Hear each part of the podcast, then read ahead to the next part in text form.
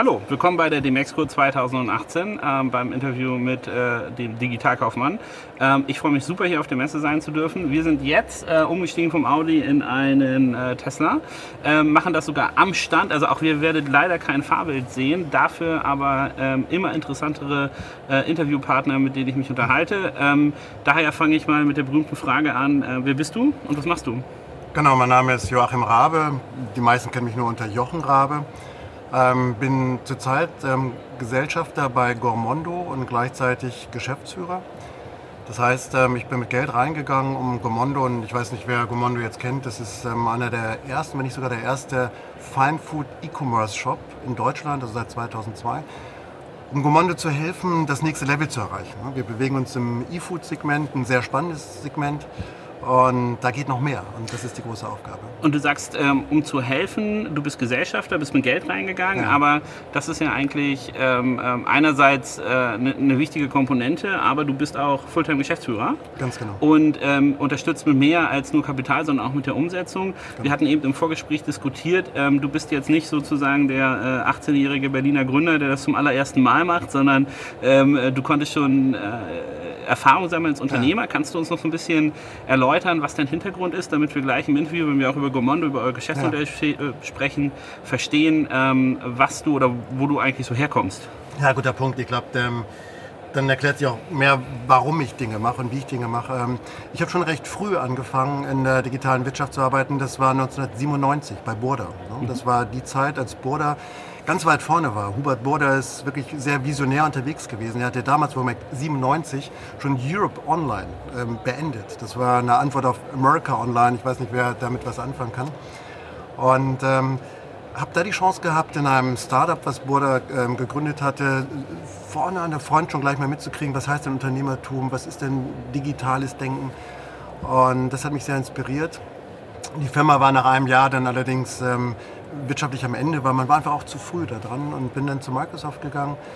Ähm, durch die Zeit bei Microsoft ähm, habe ich die Chance gehabt, ein Unternehmen zu gründen. Ed Pepper war das, ich war Co-Gründer und wir haben einen europäischen Vermarkter aufgebaut. Das mhm. heißt, ich bin dann von den Konzernen... Ähm, Im Rahmen von Microsoft oder ja, Microsoft war, finanziert oder wie war das? Das war eine ganz verrückte Geschichte damals. Ähm, ich war für die Vermarktung von MSN, Hotmail, Expedia und so weiter zuständig und damals gab es ähm, noch keine MSN GmbH. Mhm. Das heißt, das Problem war, ähm, dass die gesamte Rechnungsstellung für die Agentur auf Dollarbasis war und auch noch dummerweise, es kam eine Rechnung nur, nämlich in der Jahresmitte zum Fiscal Year Ende von Microsoft. Und das war natürlich äh, ein Pain, weil die Agenturen kein Interesse hatten, mit uns zusammenzuarbeiten. Ich habe mit meiner damaligen Chefin dann gesprochen und gesagt, Mensch, was wäre denn, wenn wir eine GmbH gründen? Und dann bin ich wiederum von Investoren, das war ein riesiger Zufall, parallel angesprochen worden, die einen europäischen Vermarkter aufbauen wollen, ob ich nicht Lust habe, das zu machen. Mhm. Und dann haben wir AdPepper gegründet äh, mit Microsoft als Startkunden. Ja? Ich meine, das, was kann man sich mehr wünschen? Eine ja? gewisse komfortable Situation, ja, um äh, loszulegen. Und ähm, haben das Unternehmen dann auch nach knapp zwei Jahren in die Börse gebracht. Mhm. Ähm, dummerweise implodierte gerade der neue Markt. Wir haben es gerade vorher noch hinbekommen. Und das war schon ein extremes Learning. Ja? Also man kommt so aus dieser konzernigen Welt raus und plötzlich fällt man in so ein Unternehmertum rein. Ähm, und natürlich sind wir ein Stück weit gescheitert, was unsere Erwartungen anging, weil der neue Markt, als er implodierte, auch unsere ganzen Kunden einfach wegfiegte. Ja. Das war einfach kein Geld mehr für einen Vermarkter. Ne? Und dann bin ich eben zu Telekom und ähm, habe da die Chance gehabt, ähm, neue Ideen mit reinzubringen, aber die Telekom ist auch nicht so leicht zu innovieren. Ähm, mhm. Habe das über sechs Jahre gemacht. War, war im Dating-Bereich, Match.com, habe da das Deutschlandgeschäft aufgebaut. Also zu Match.com gehört ähm, Neu.de, Friendscout, Tinder gehört mit dazu. Mhm. Das war dann nochmal so ein Set und das hat mich sehr geprägt, wo ich einerseits unternehmerisch wieder arbeiten konnte, weil es gab noch nichts in Deutschland. Andererseits aber in einem Umfeld, das natürlich ähm, finanziell gut ausgestattet war, mit sehr viel Know-how. Und ja, und jetzt Kommando. Ne? Und jetzt Kommando. Ähm, die Namen, die du genannt hast, die Organisationen, in denen du gearbeitet hast, die waren ja äh, alle ziemlich groß, muss man sagen. Ähm, auch wenn du dort den Startup-Bereich betreut hast. Warum für dich als Unternehmer der Schritt in ähm, eine Branche, die super viel Potenzial hat, die aber ja. extrem schwierig ist? Also Alex und ich haben ja auch mal locogourmet.de betrieben, wo wir, ja. wo wir frisches Fleisch verschickt haben. Ja. Ähm, da habe ich viele Learnings gehabt und vor allem eins, dass ich die Finger davon lasse, weil du hast nicht nur Kundenakquisition, äh, äh, dann musst du die Kunden halten. Aber dann hast du auch eine Logistikkette, die um ein. Vielfaches komplexer ist, als wenn du ein rotes Damenkleid verschickst. Ähm, also es gibt ganz, ganz viele ähm, Hürden, die man hat. Ich denke, da steht ein Topf auf Gold am Ende, wenn du es gelöst bekommst. Ähm, aber die Herausforderung ist da, warum hast du nicht für ähm, Salesforce das nächste Startup gegründet? Ja, genau. Du hast einen Teil der Antwort gegeben. Das ist eine Riesenherausforderung. Ja? Und gerade das ganze Thema Kühlkette einzuhalten. Also ähm, wir haben ja mehrere Herausforderungen, die es im Bereich roter Kleidchen nicht gibt. Wir haben ein Mindesthaltbarkeitsdatum. Ja? Mhm.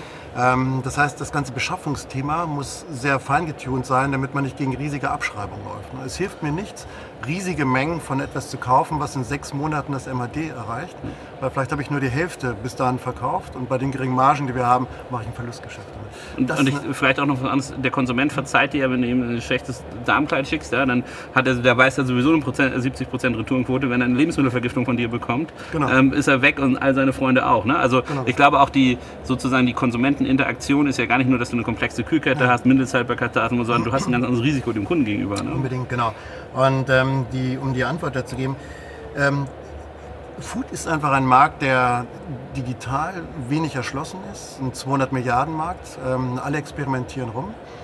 Und ich wäre nicht in ein Wein-Startup eingestiegen. Ne? Also meine Spezialisierung in der Nische nochmal. Die Performance von Wine Black und so anguckt, ist es wahrscheinlich auch gut, dass du das nicht getan hast. und ähm, die Eintrittsbarriere ist gering, man ähm, hat entsprechend Wettbewerb und es ist zu schmal.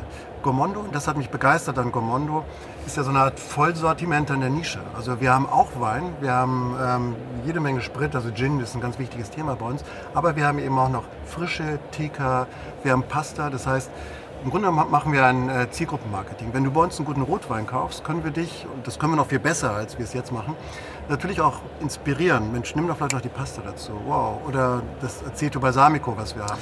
Oder, da muss ich gleich mal eine ketzerische Frage stellen. Ich verstehe den Ansatz, dass ihr sagt, okay, wir sind im Feinfood-Segment unterwegs und sind Vollsortimenter. Ja. Damit habt ihr eine größere Produktauswahl. Ja. Aber habt ihr damit eine nicht noch spitzere Zielgruppe in den Konsumenten getroffen? Weil es ist so ein, für mich so ein bisschen so wie kuratiertes Shopping, ja, sowas ja. Äh, hier wie Outfittery macht. Super Modell, ja, ähm, ganz interessant, das habe ich mir dazu geschnitten, aber davon gibt es halt in Deutschland nur eine Handvoll. Ne? Also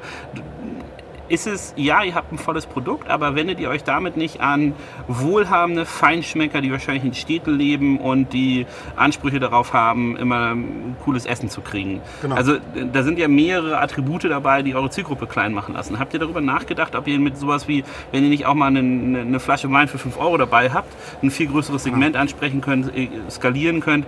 Ähm, wie siehst du das im Sinne von, ja, wir sind Vollsortimenter, Zielgruppe spitz? Habe ich ja. Stimmt das oder stimmt das nicht? Das äh, sehr, gute Frage. Ähm, wir müssen bedenken, wie groß der Markt ist. 200 Milliarden. Also wir haben nicht den Anspruch, 10% von dem Markt zu haben, dann müssen wir genau in diese Breite gehen. Mhm. Ähm, selbst wenn wir nur ein Prozent von diesem Markt hätten, ja, reden wir über gigantische Beträge. Deshalb, ähm, wir gehen bewusst in dieses, wie du sagst, ähm, relativ spitze Segment, was aus unserer Sicht immer noch relativ breit ist, weil es noch viel breiter ist als das reine Weinsegment. Ja. Und ähm, wenn wir es schaffen, uns in dieser Nische zu etablieren, ja, ist das äh, Marktvolumen für uns auf jeden Fall groß genug. Und wir müssen ja sehen, wir sind in einer Amazon-dominierten Welt. Also den 5-Euro-Wein, den kriege ich im Supermarkt, deshalb muss ich nicht zu uns kommen.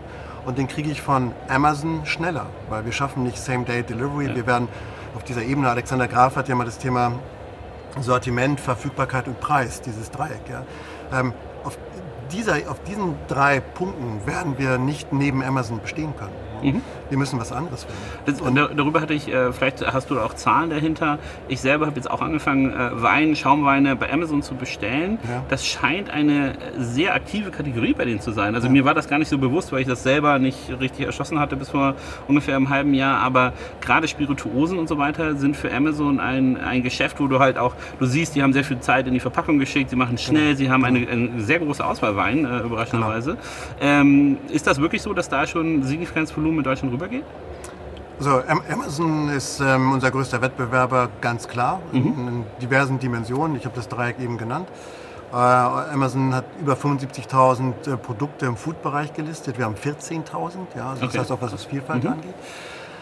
Aber jetzt kommen wir zu dem Punkt, ich hatte mir das Dreieck genannt. Es gibt aus meiner Sicht noch einen vierten Punkt, der okay. oft nicht gesehen wird, und das ist das Thema User Experience.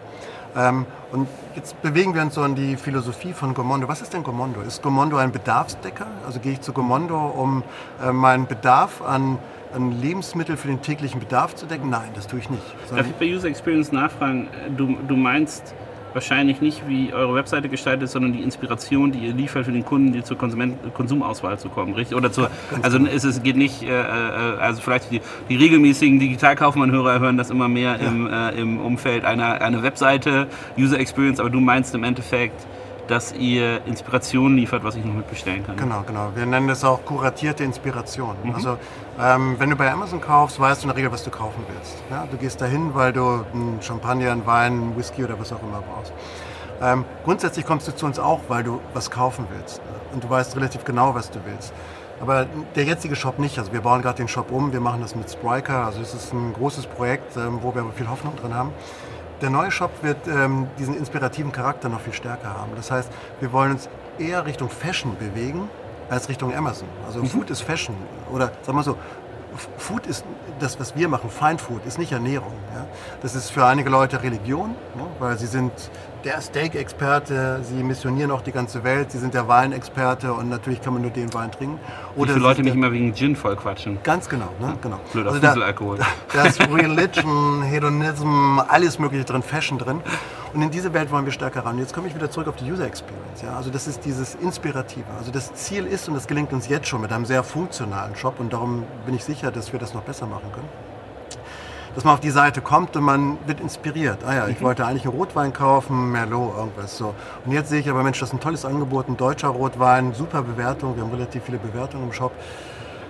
Und diese Reise geht dann weiter. Und dann kommt eben noch ähm, die Inspiration, naja, warum kaufe ich den Wein? Ich lade Freunde ein, ich will kochen, ähm, da gibt es eine Pasta. Und bei uns kauft man nicht einfach Nudeln, sondern wir haben eben besondere Nudeln. Die werden dann durch eine Bronzeform gepresst, die haben eine raue Oberfläche. Und dazu erzählen wir Geschichten. Das machen wir jetzt noch nicht gut, deshalb bauen wir einen neuen Shop. Also für, vielleicht als, als äh, also ich glaube, ich kann das ganz gut zusammenfassen. Für mich gibt es am deutschen Markt bisher zwei Beispiele, die es extrem gut umgesetzt ja. haben.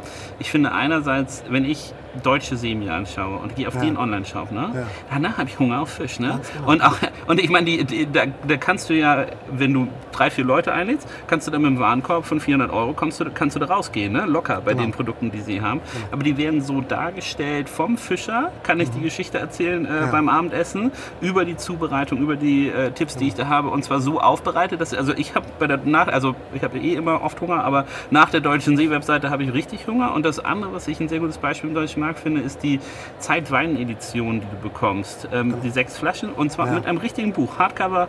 wo du dann über die Winzer nachlesen kannst, kleine Geschichtchen, Anekdoten über die ja. erfährst, über deren Historie, wie sie das aufbauen, was sie beim Wein denken.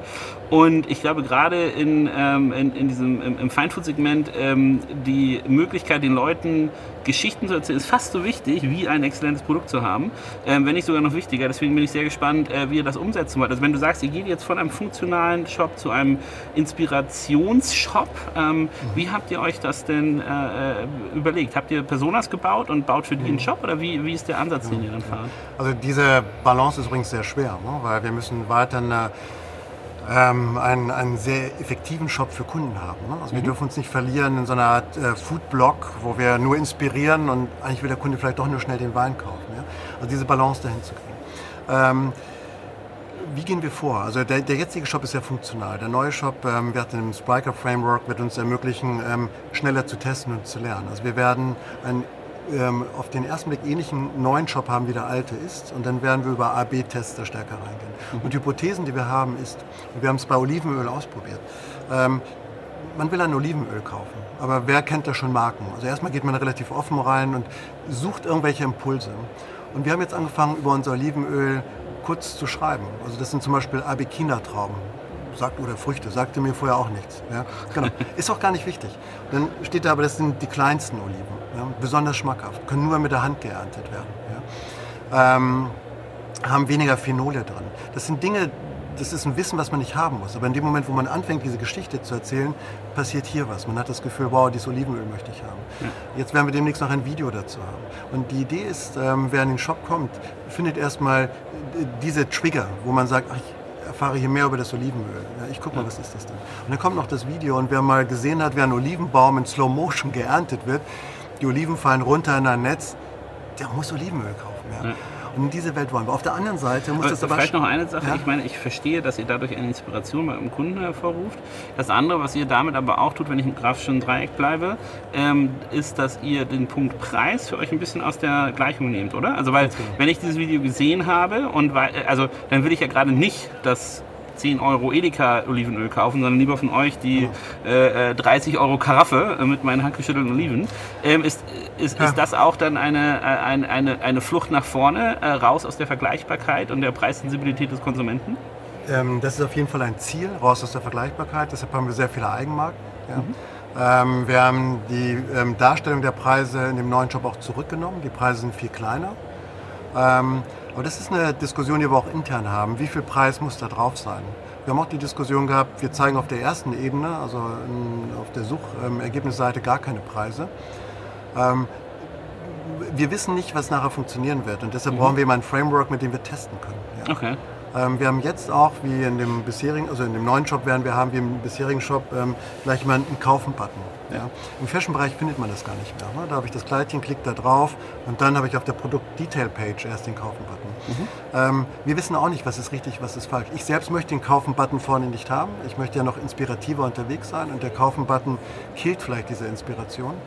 Ähm, aber wir werden uns Zahlen anschauen Ja. nachdem wir testen können und dann werden wir entscheiden. Und du hattest vorhin über Personas gesprochen und vielleicht wird das Ergebnis auch sein, ähm, verschiedene Personas oder verschiedene Zielgruppen reagieren anders. Und wenn wir dann einen Shop haben, wo wir das sogar noch aussteuern können, vielleicht bist du ja der rationale Käufer, du brauchst den Kaufen-Button, wo du gleich sieben oder zehn einstellen kannst sogar.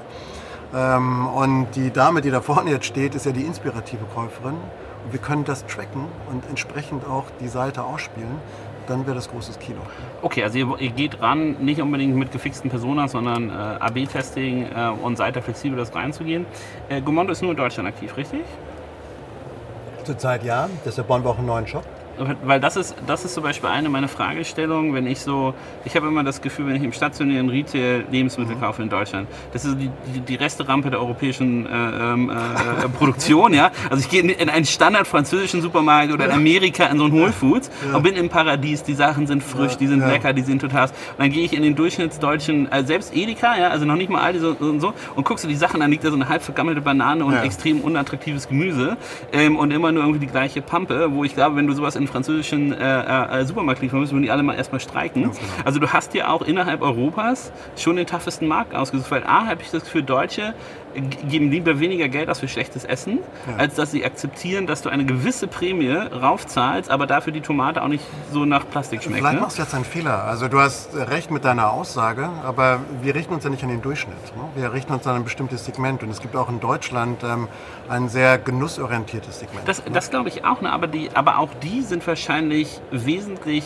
kostenfokussierter, ähm, weil sie andere Preiskategorien gewöhnt sind als die Genussmenschen, die in Frankreich einkaufen. Ne? Also so, ähm, ähm, das fällt mir auch immer wieder auf, äh, gerade in dieser Zielgruppe von wirklich so Fine Foods und so, hast du da auch einfach viel größeres Angebot. Ne? Und wenn ich jetzt so sehe, wenn ich bin jetzt aufs Dorf gezogen, da ist Ja. erstmal Sense mit Fine Food, außer du kennst halt ähm, lokal die Anbieter, dann ist es wieder exzellent, weil dann kannst du tatsächlich das Tier sehen und sagen, so, den Bullen bitte Wäschekorb an mich.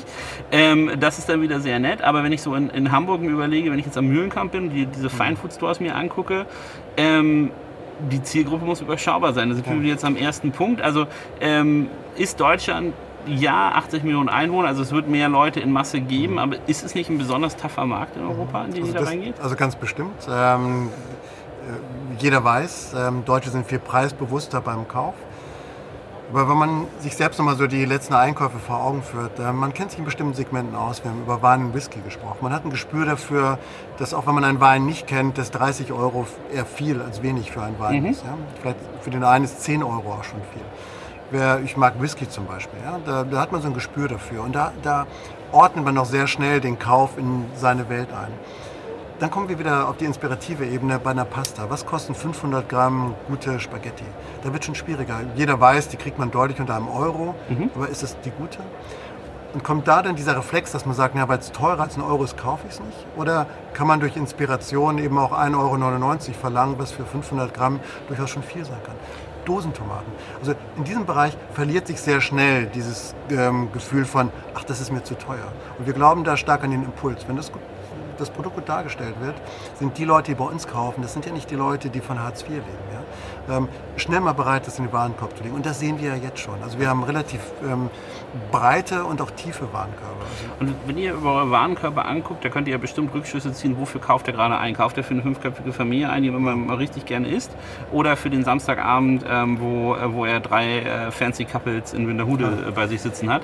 Was ist so eher eure Erfahrung? Eher Event oder Alltag? Weil ich nehme an, für für euch als Unternehmen wäre es ja geil, wenn ihr in dieses Alltagsbedarfs-Shopping reinkommt. Dann macht ihr, dann macht ihr äh, schön mit Spiker noch ein Abo-Modell dahinter. Dann habe ich, also es gibt zum Beispiel auch so bestimmte Sachen. Äh, ich mag immer diese italienische Pasta mit dem blauen Label. Ich weiß gar nicht, wie die, wie, wie die heißt. So, also äh, äh irgend, wir haben irgendwie so eine Pasta und, äh, äh, und ähm, bestimmte Sachen, die habe ich einfach geabot, weil, ja. weil die brauchst du gar nicht mehr irgendwie nochmal holen. Ne? Ist das auch so. Ja, bei Kaffee oder so, du hast dein Ding und das kaufst du immer wieder und, und da lade ich mir immer fairerweise über Amazon äh, den Keller voll und, und torkel dann immer den Keller, wenn ich was brauche und, und hole es wieder hoch. Ähm, ist das nicht so ein bisschen der, der Holy Grail des Food Shoppings, ja. wenn ich einerseits sagen kann, okay, für das Event, für den tollen Abend mit deinen Freunden kannst du dir bei uns ganz spezielle mhm. Sachen aussuchen, aber dein alltägliches Essen sollte halt ja. nicht irgendein Schweinefraß sein, sondern unser Abo, wo du immer wieder deine Lieblingspasta von uns geliefert genau. bekommst. Also da, sind ja mehrere Fragen dran, das ist äh, auch ein ganz spannendes Thema. Also wofür kaufen die Leute ein? Ähm, bei Wein ist es schon so, das ist ein Grundbedarf für viele Leute, aber wo gemerkt, da reden wir von einem 15 Euro plus Wein in der Regel. Mhm. Ähm, das sind Wiederkäufe. Im Sinne von ähm, Emil Bauer, Sauvignon Blanc, gefällt mir, den kauft man wieder. Man ist aber gerne bereit, sich doch inspirieren zu lassen. Ja? Ähm, aber dann sehen wir auch eben das andere Segment, dass man schnell mal was dazu tut. Zum Beispiel haben wir ähm, einfach mal ausprobieren, wirklich ist faszinierend, Lakritz mit D, S oder DZ, weiß ich gar nicht, geschrieben, von Johann Bülow, das ist ein Däner. Ja? Ähm, wenn ich an Lakritz denke, das inspiriert mich jetzt erstmal nicht Haribo. Ja? Wenn man sich die Dosen anguckt, ist man schon mal inspiriert. Gab es vorher in Deutschland nicht, schmeckt unfassbar gut. Ja? Ähm, wer das einmal kauft, ja, der kauft das nicht dauernd, weil du kannst es nicht dauernd essen. Mhm. Ähm, das ist dann so ein Zusatzthema nochmal da drin. Ähm, also insofern haben wir schon beide Segmente auch. Steak. Das Steak kauft man zum Grillen fürs nächste Wochenende. Das heißt aber nicht, dass man jede Woche Steak kauft. Also um eine Antwort zu dem ersten Teil zu geben, ja, wir versuchen in den Segmenten, wo das geht, das Kaffee, Öl, Wein, ähm, schon so eine Konstante reinzubringen. Dass wir immer wieder, wenn wir sehen, zwölf Flaschen wurden gekauft, äh, mit einer guten Frequenz die Kunden nochmal erinnern, willst du nicht normalen Wein kaufen? In anderen Segmenten funktioniert das aber auch gar nicht. Kaviar zum Beispiel. Ne? Also es gibt kaum Leute, die sich regelmäßig Kaviar kaufen. Aber zu Weihnachten ist das durchaus ein Thema. Das heißt, da, also da kommt ist ja wahrscheinlich auch eher so Eventessen. Also so jeden Morgen Kaviar auf mein Ei schmieren. Äh, Exakt, genau. Gibt, das also ist eine sehr spitze Zielgruppe. Insofern gibt es nicht so diese eine Welt. Ne? Ähm, sehr spannend ist diese Frage aber auch im Hinblick auf die ähm, Personalisierung. Wir wollen ja empfehlen. Also mhm. ich möchte dir ja was empfehlen. Du hast jetzt 24 Flaschen von dem Wein gekauft, das ist viel. Die meisten kaufen weniger. Ähm, wir sehen, dass du immer wieder den gleichen Kaffee kaufst. So, du kaufst aber immer Rotwein, plötzlich kaufst du Pasta, dann sehen wir, du kaufst mal Weißwein. Irgendwie passt das Bild jetzt nicht zusammen. Hat sich da was geändert? Ist das für ein Event?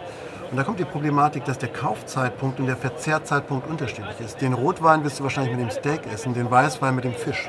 Den Fisch kaufst du aber ganz woanders wie funktioniert das unsere Recommendation Engine? Weil da ist ja keine Homogenität in deinem Kauf ja. drin. Ja? Und du kaufst vielleicht auch für, für Freunde mal was mit, weil die wissen, dass du da was da. Das ja und, und das andere, was ich bei all meinen Food-Einkäufen, ich kaufe fast alles im Internet ein. Und eine Sache, die zum Beispiel auch nicht bedacht ist, ist Saisonalität. Ich trinke Rotwein ja. zum Beispiel präferiert im Winter und Rosé und Weißwein im Sommer, weil es frischer ist äh, und, und, und, schöner ist. Und selbst so simple Sachen, wo ich gedacht habe, okay, warum kriege ich jetzt von meinen irgendwie drei Weinhändlern nicht äh, saisonale Produkte äh, oder jedenfalls mehr darauf angepasste Sachen. Also ich finde auch, die, selbst die Low-Hanging Fruit in dem Food-Segment werden von den meisten sehr schlecht bedient oder sehr unüberlegt bedient. Das ist unsere größte Wette. Also wir werden mit dem neuen Shop, werden wir das Thema Recommendation nochmal angehen. Wir sind da mit verschiedenen ähm, Tool-Anbietern im Gespräch, haben die Entscheidung weitgehend getroffen. Wir haben uns lang die Frage gestellt, was ist denn der richtige Ansatz? Brauchen wir da einen regelbasierten Ansatz? So wer Rotwein kauft, muss auch Fleisch empfohlen bekommen. Und dann aber nochmal zurück, was ich vorhin gesagt habe. Oh, der Kaufzeitpunkt und der Verzehrzeitpunkt ist unterschiedlich. Das heißt, es gibt nicht diese zwingende Logik. Das heißt, vielleicht sind diese ganzen Regeln nur Mythen. Mhm. Ja, wir glauben, dass das so ist, aber eigentlich ist es anders. Dann kann man ja sagen, Mensch, dann gehen wir doch AI-basiert vor. Ja? Lass doch den Algorithmus entscheiden, was richtig ist, weil der Algorithmus trackt. Und man sieht, nein, wer Rotwein kauft, kauft auch Weißwein, der kauft Fleisch. Wir haben jetzt keinen Fisch, aber er würde auch vielleicht Fisch bei uns mhm. kaufen. Ähm, und weil er Fisch kauft, macht es Sinn, da bestimmte Soßen noch mit dazu zu geben. Ja, aber wir haben 14.000 Produkte Ja, wir haben nicht 40 Millionen Kunden. Also wie kriegen wir da eine statistische Basis rein, dass diese Recommendation Engine nachher wieder funktionieren kann?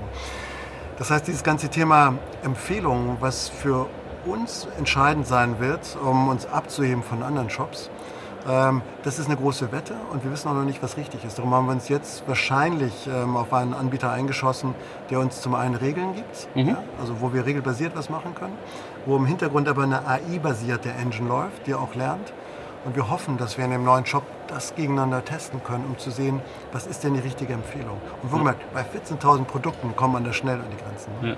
Ja, ja ich, also ich bin äh, ganz gespannt, wie das gelöst werden wird, weil ich bin äh, einerseits 100% deiner Meinung, es wird im Food-Bereich immer noch extrem schlecht gemacht. Ne? Ja. Ich habe also hab drei Kinder, bei mir gibt es so ein paar Horrorszenarien. Das eine ist, äh, keine Nudeln da. Ja? Das ist das erste Horrorszenario, das will man vermeiden. Das zweite ist, anstelle mit meinen Kindern zu spielen, Samstagmorgen im Edeka rumzuhängen und mich von irgendeiner Oma anschubsen zu lassen. Ja. Das ist sozusagen mein zweites Horrorszenario.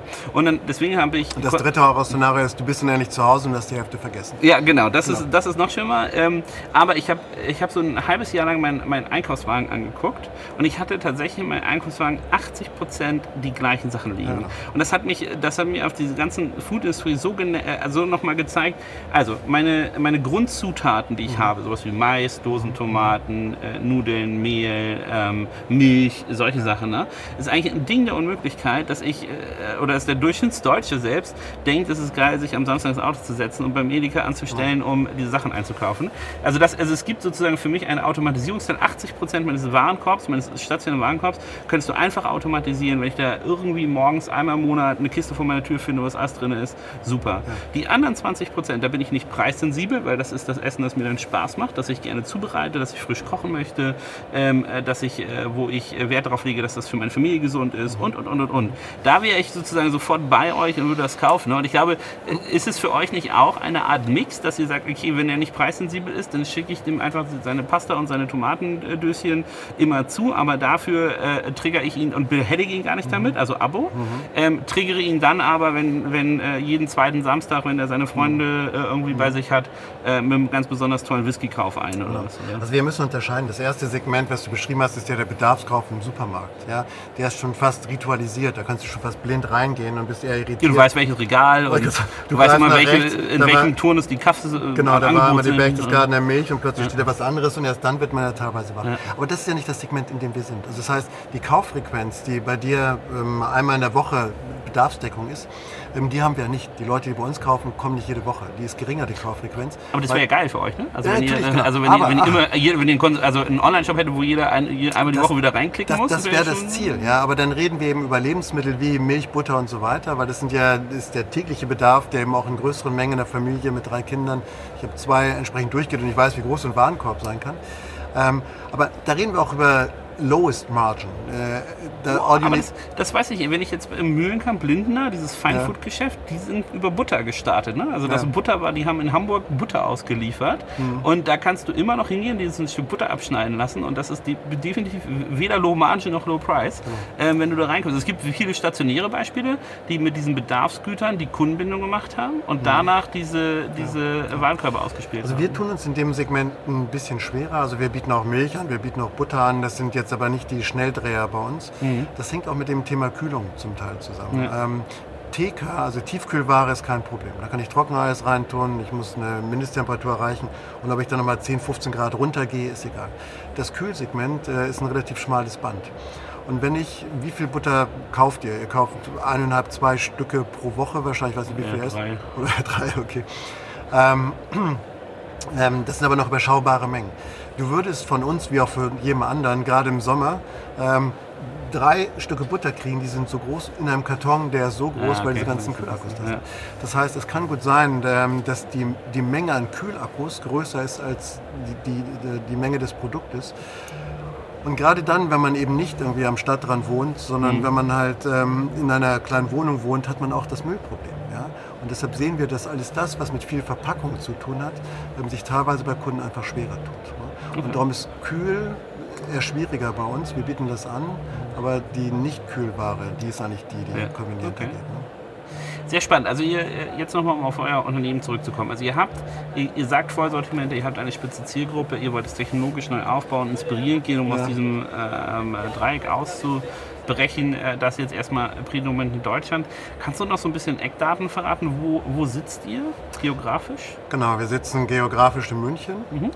Ähm, schauen natürlich Richtung Süden, also ähm, Österreich und die Schweiz sind die nächsten Märkte jeden deutschen Unternehmer, mit dem ich rede und über die Schweiz frage, sagt er immer, ich bin ein Jahr zu spät in die Schweiz gegangen. Ich hätte früher in die Schweiz gehen sollen.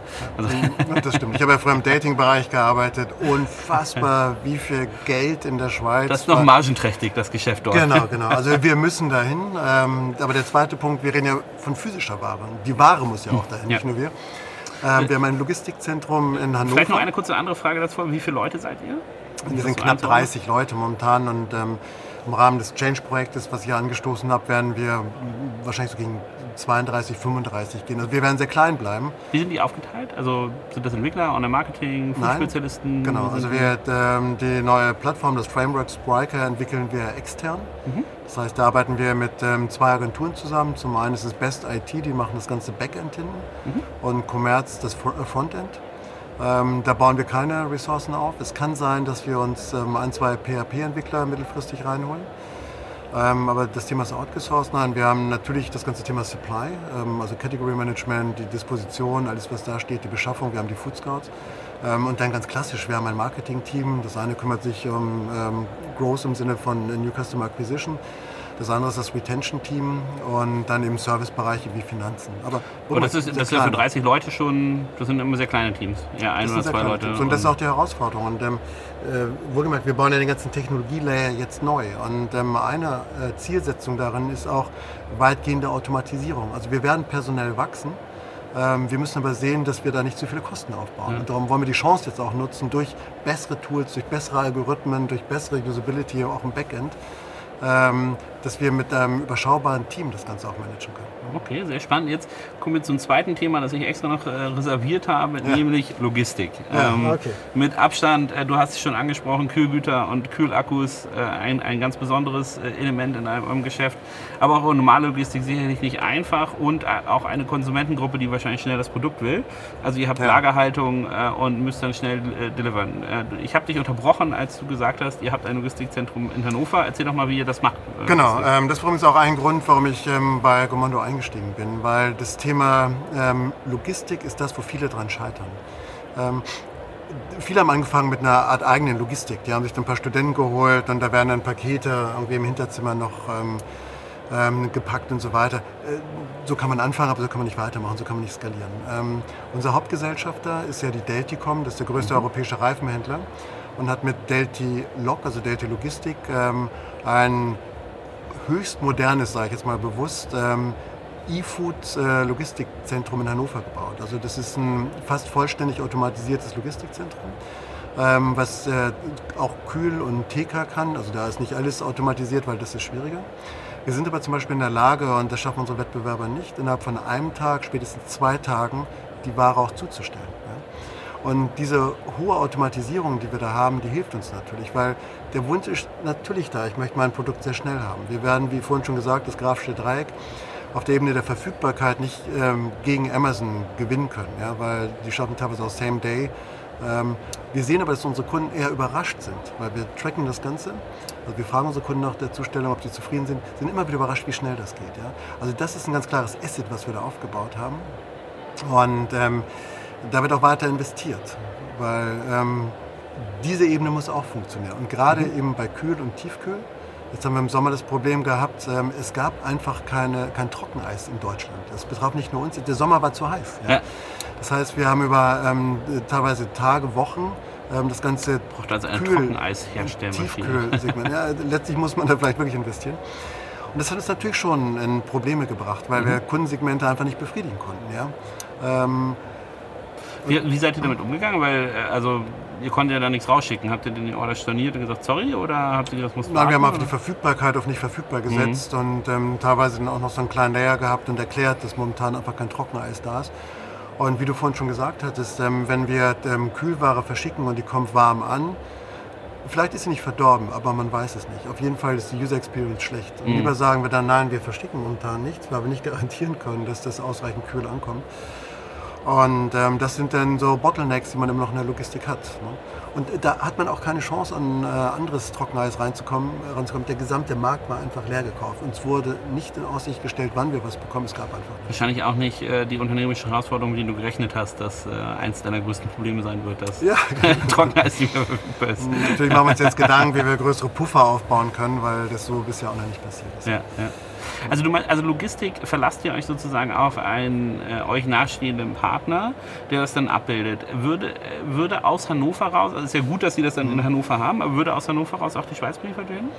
Also wir würden auf jeden Fall so anfangen. Ja, und dadurch, dass das ähm, Lager in Hannover mittlerweile nicht nur durch uns, also auch andere nutzen das, ähm, gut ausgelastet ist, wird man sicherlich irgendwann darüber nachdenken, ob man nicht auch im Süden äh, ein weiteres Lager aufbaut. Ähm, aber momentan wird das alles aus Hannover gehen. Okay, dann ähm, äh, ergibt sich für mich ja die spannende Frage, wie passen Reifen zu Food? Also was war denn, wie ist denn Daticom an Gomondo gekommen? Die sind ja in Berlin recht aktiv. Ich habe sie eher, ähm, Ja. sagen wir mal, mit überschaubarem Erfolg äh, bei Tirendo kennengelernt. Ja, ja Ähm, genau. Stimmt, ähm, ja.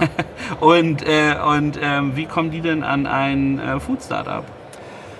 Ja, also da dreht sich vieles um eine Person, Andreas Prüfer. Das ist der CEO von der Delticom. Und Andreas ist ein leidenschaftlicher Mensch. Und er hatte sehr früh schon, vielleicht sogar früher, als er das Thema Reifen dann im Blick hatte, sich mit Lebensmitteln beschäftigt. Hat Lebensmittel.de gegründet und war immer davon überzeugt, dass da online was gehen muss. Und insofern ist das zum einen sein Also der erste Lebensmittel, also sozusagen die Reifen sind zum Food-Bereich gekommen, nicht der Food-Bereich zum Reifen. Ich Also weiß nicht ich genau, wie das nachher war. Also Andreas ist ein ungemeiner Logistikexperte, ein Experte, ein Reifenexperte mit einer großen Leidenschaft für Food. Ja.